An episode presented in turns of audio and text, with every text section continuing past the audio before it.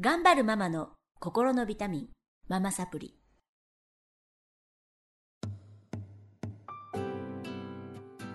皆さんこんにちは、ママサプリの時間です。この番組は上海から世界へママが聞くだけで元気になるママサプリお届けしてまいります。えー今日もスタジオの方に先週から引き続きまして、えー母乳ケアですとか救急救命とかね、あの上海のママたちを救っていただいてます。救世主の。ごではないゆみ一緒、にゆみちゃん、ゆみちゃんと、えー今日はゲストでね、あの、2年間ラフルズクリニックで産婦人科医されてました松本優子先生にもお越しいただきました。よろしくお願いします。えっ、と、今日からちょっと4週、5週ぐらいにわたりまして、あの、出産から、はいまあちょっと産後、ママ、うんすごいこの頃上海多いので、はいそのお話を雑談。いつも雑談なんですけど、あの、本当にね、あの、なんだろう、打ち合わせもなく入るのですいませんけど、いろいろ脱線するかもしれませんけれども、皆さんお付き合いいただきたいと思います。で、松本優子先生のご紹介をちょっとさせていただきたいんですが、2年間ラッフルズクリニックで産婦人科医されてまして、はい。えっと今年の10月から GHC といってグローバルヘルスケアクリニックにあの変わられましたはい。なのでご存知ない方もねたくさんいらっしゃると思うのであのこのラジオであそうなんだと思って、えー、くら替えしていただいたら お待ちしています。くら替えしていただいたらいいかなとこんなこと言ったらねまたね刺されちゃう で、えー松本優子先生は、はいあ優子先生じゃなくて GHC っていうのは、えープートンとジンアンスーと2つあるというそうですね。はい。先生どちらの方にいらっしゃる私、えっと、週に、えー、三3日、2日という、両方にあおります。曜日別で。はい。何曜日どことか？えー、月、火、木が西安寺。で、はい金、土が、あリューザージですね。あの、月火木がジンアンスー、はい水道がルージャーズイ。ルージャーズイルージャーズイですね。はい。プートンのねプートンの、はい、駅前ですがうんうん、そちらにおります。プートンのルルーザーズイの駅前の GHC にいらっしゃるはい。で、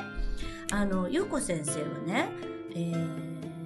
そこで8ヶ月までの妊婦検診と、うんあと3ヶ月に1回両親学級というのをされてて、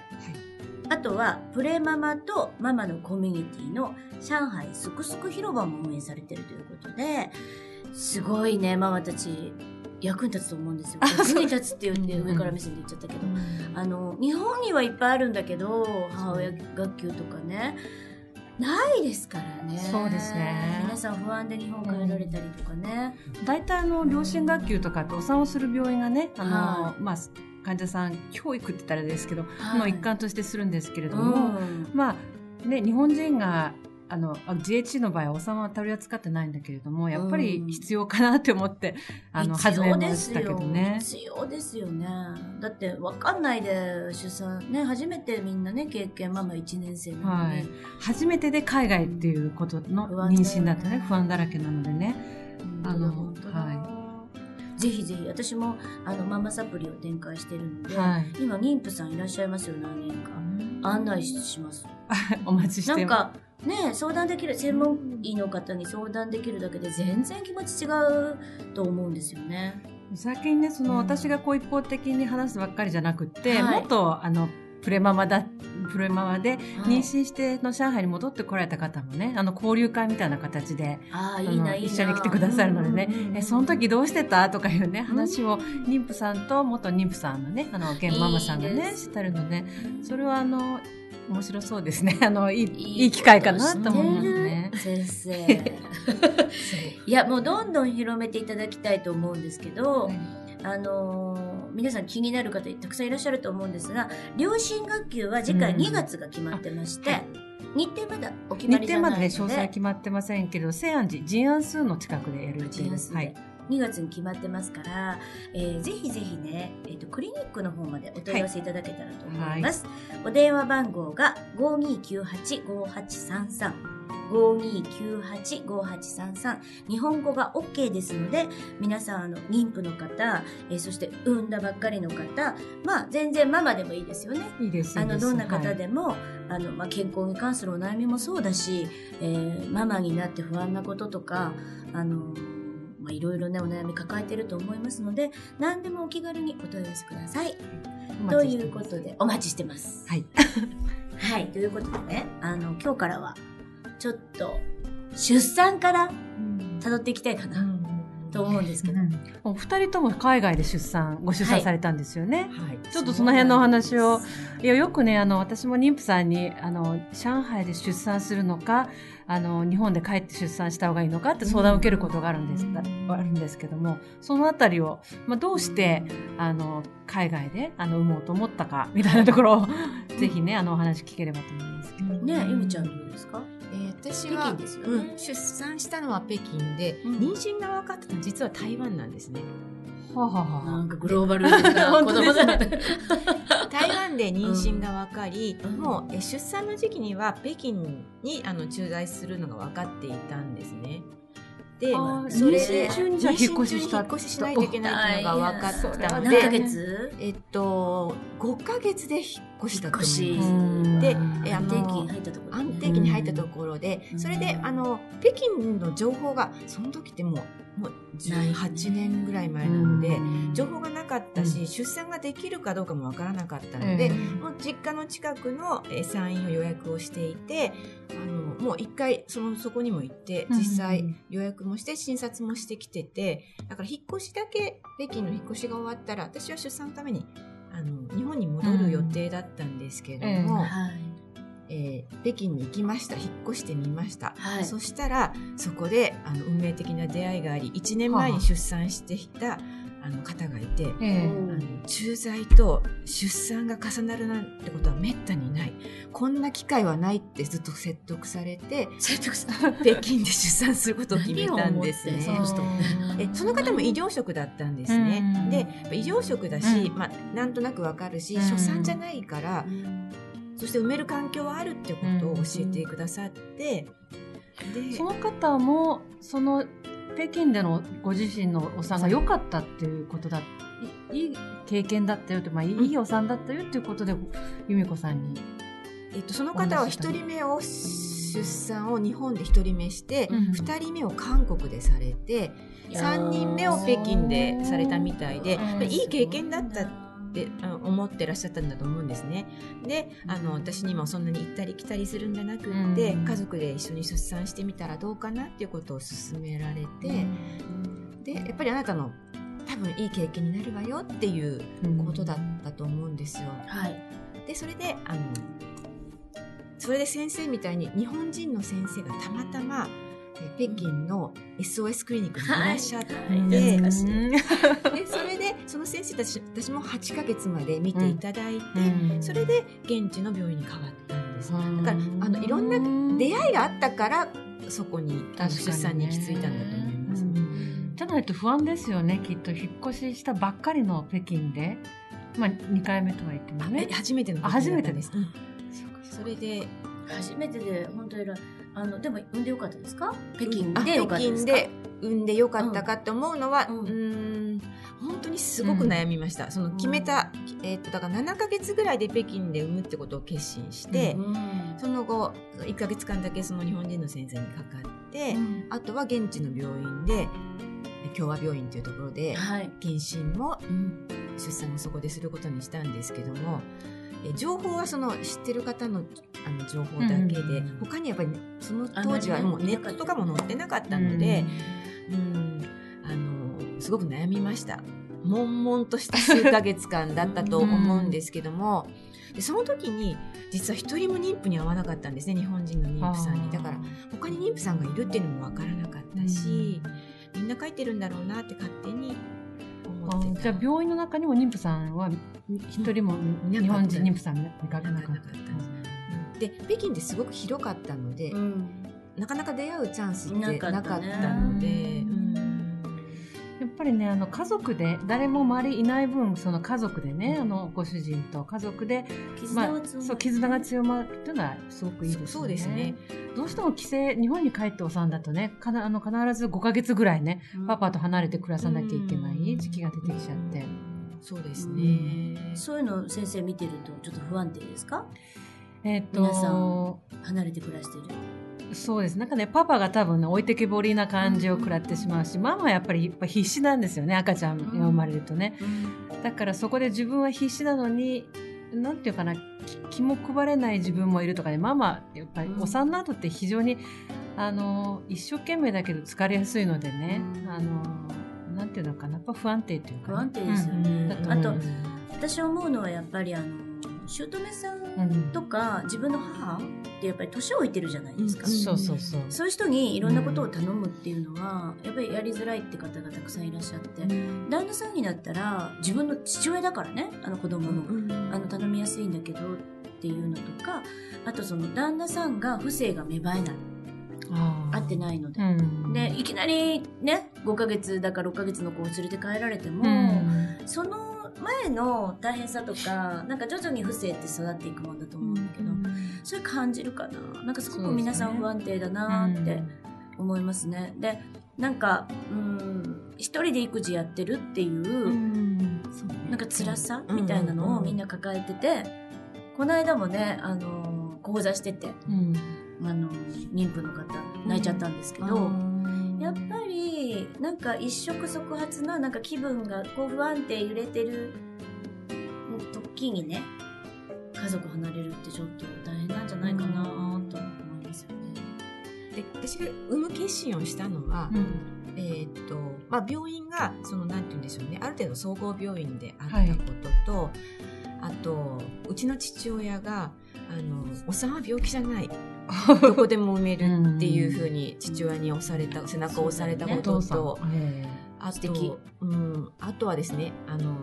いろんな、結局ネットとかない時だったので、本をいろいろ送ってもらったりして読んでたんですけども、その中で自宅でえ自分のお子さんと2人で出産したっていう体験記を読んだんですね。であのもう出産の経験があったので、えー、分かっていたので子供ちっちゃい子供にお湯沸かしてとかお願いしながら出産をした子体験記が載っていて、はい、それを読んでねどこでも産めるんだなっていうことが、まあ、うん、を感じて、まあ、北京で出産しようって思いました、ちょっと勇気がいりましたでも勇気いりました、うん。まあ、私は言葉がその時まだ中国語はできなかったのでまあ、それが一番不安な言葉,、が不安なこと、うん、あとはやっぱり帝王切開率が高いというのも分かっていたので、うん、まあ、そこを自分でどうこうあのある程度コントロールしていかないといけない。あの無事に出産できるようにちゃんと自分でコントロールしていかないといけないなっていうことが一つ思ってたことと、はい、あとうん日本で出産しないって決めたのは、うん、もし自分の生まれてる子生まれてくる子供に何か問題があった時に主人と相談せずに決めなきゃならないっていうのが私にはそれはできないなって思っていてやっぱり、えー、異常があったとか何か手術をしなくちゃいけないとかいう時にやっぱり主人と一緒に決めたいっていうのがあって、まあ、そこが大きかった。そうですね。うん突然妊娠ってね本当に突然何かね昨日までは順調だったけどもう突然何かが起こるとかね予期できないですよねその時にね後藤さん由美子さんの気持ちよくわかりますね。うんえっと、こっちでは、どうなんでしょう。私は、えっと、由美子さんは共和病院、はい、私は北京のユナイテッドとかなんですけど、こっちでは大体やっぱユナイトこちらはね、ユナイテッドか、まあ、数が多いのは国際和平病院といってね、あの、ローカル病院ですけれども、あの、まあ、有名なね、周産期医療機関というかね、有名病院ですけどね、はい、の国際部で。そこを選択して生まれ生まれる方も多いですか？多いですね、はい。先生見ててどのぐらい、半々ぐらいですか？えー、っとですね。帰られる方と、こっちで出産する方。やっぱり、えっと、初めての妊娠の場合は8割ぐらいは日本に帰る方が多いです。まあ、ただ、ね、2人目、3人目となるとね、上のお子さんたちの生活を続けな、上海で続けながらお産したいとかね、あの、まあ、家族一緒に迎えて、あの、お産、迎えたいっていう方もいるのでね、あの、もっともっと半分ぐらいですかね。半々ぐらい。うん、半々ぐらいだと思いますね。結構多いです。うん私も2人目3人目だったから、うん北京で産むことを決意したんですけど、っていうのはね京の幼稚園行ってて日本帰ると日本の幼稚園変わらないといけないとかあの上の子がやっぱりややこしいそうなんですよね。あるよね、上の子のね、お布団とかつく、ね、あの、保育園に持ってくよ 道具を揃えたりとかね。でもね結局うちね SARS の時に帰っちゃってあの SARS の時に帰っちゃったもんでもんでだって。あの5ヶ月行ったんですよ日本。帰ってこれなくなっちゃってで結局えっ、と上の子ははい。お。すえっ、と日本の保育園に通ったんですだからスモックとかなんだなんだろう？えっと上履きとか、上履きとかカバンとか、うん。全部もらったの。お友達からすっごいボロボロあのー。体操服とか。ね いろいろもらって、まあ、すごい助かったんですけどそれで確かに。5ヶ月そこに行ってそれで私はなんと、えっと、産むために北京帰りました。変わってるでしょ。そうだったのうんでもねちょっともう耐えられなかったの日本が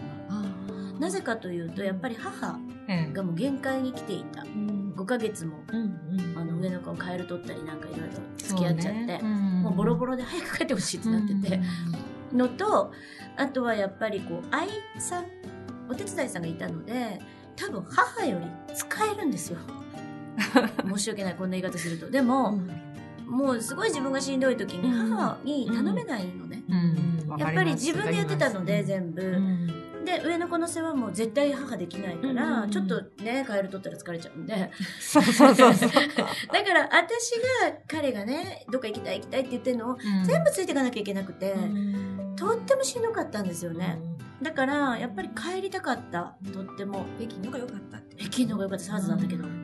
それで帰るって言って主人が驚いちゃって、ちょっとまだいてくれって言って、サーズになっちゃったら大変なことになるって言って、うん。もういつになったら帰るよって言って。そんな人いないよって言われたんですけど。確かになかなかないパターン。なかなかなくうてん姑にもすごい止められたけど帰った。うん帰って産んだんですけどよかったです。た？よかった？よかったです。もう愛さんがだってもうご飯全部3食作ってくれるし、え、じゃあ住み込みの愛さんだ住み込みじゃないんですけど、え9時から5時までいましたあから。で上の子のね面倒もちろん見てくれるし、で皆さんあのね、えっと、日本人皇宮に住んでたので、え産後はもうみんながご飯作ってきてくれて今日はなぎなぎさん今日はなぎもうどんだけ至福な、うん。まあわかりえーそれって上海でありますか今。ないです。ないと思います。あの私も。あの当時の北京だからね、うん私そのその前の、うん。なんか数年前の北京で出産したんですけど、あの時も子供のお弁当は全部お友達が順番に作作ってくれて毎日。だからお弁当箱だけどんどん友達が洗ってくれて回って。回って本当？子供は毎日帰ってきてもみんな誰かの家に連れてってくれてね、そう。そん日本でもないですよねなんでそんな、え、それはすごくいい時代だったよね。時代が良かった。アパートが、えっとマンションが良かった。多分その当時の北京がすごく不便だったことと、うん。あのー日本人ががっつり仲良くしてたコミュニティがもう本当に、あのー子供の年齢関係なくみんな助け合ってたんですね、うん。それが一番大きかったよね、今上海はやっぱりちょっと日本っぽくなってるっていうか、うん日本人が多すぎちゃって、うん、そうかもしれない。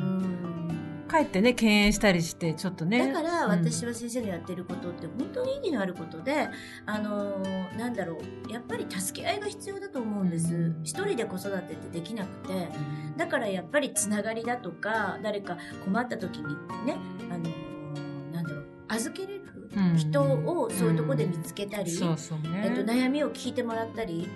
絶対必要だと思います。だからね、あの、本当に、あの、必要なのは医者じゃなくてね、子育ての時にね、やっぱり仲間なんですよね。はい、っ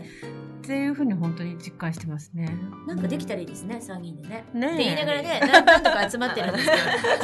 ど、なんかなかなか話が雑談になっちゃって定まらないんですけど、あのー私はママサプリっていうママたちのね、あの心理学の講座やってますし、ゆみちゃんは、えー母乳ケアだったり、えーと救急救命だったり、やっぱりママたちに関わることやってるし、えー松本先生は産婦人科医でいらっしゃる。で、鍼灸師の資格も取ってる。そうなんですまあこれ後で触れますけど。だから、いろんなことが組み合わさって、ママたちサポートしていける体制作っていきたいと思いますので、あのーリスナーの皆さんも今後に期待していただきたいと思います。それでは今日はこの辺で終わりにしたいと思いますが、また次週も、えー出産から育児に至るまでいろんな情報をこのメンバーでお届けしていきますので、どうぞお楽しみにお待ちください。それでは今日ありがとうございました。この辺でさようなら。さよなら。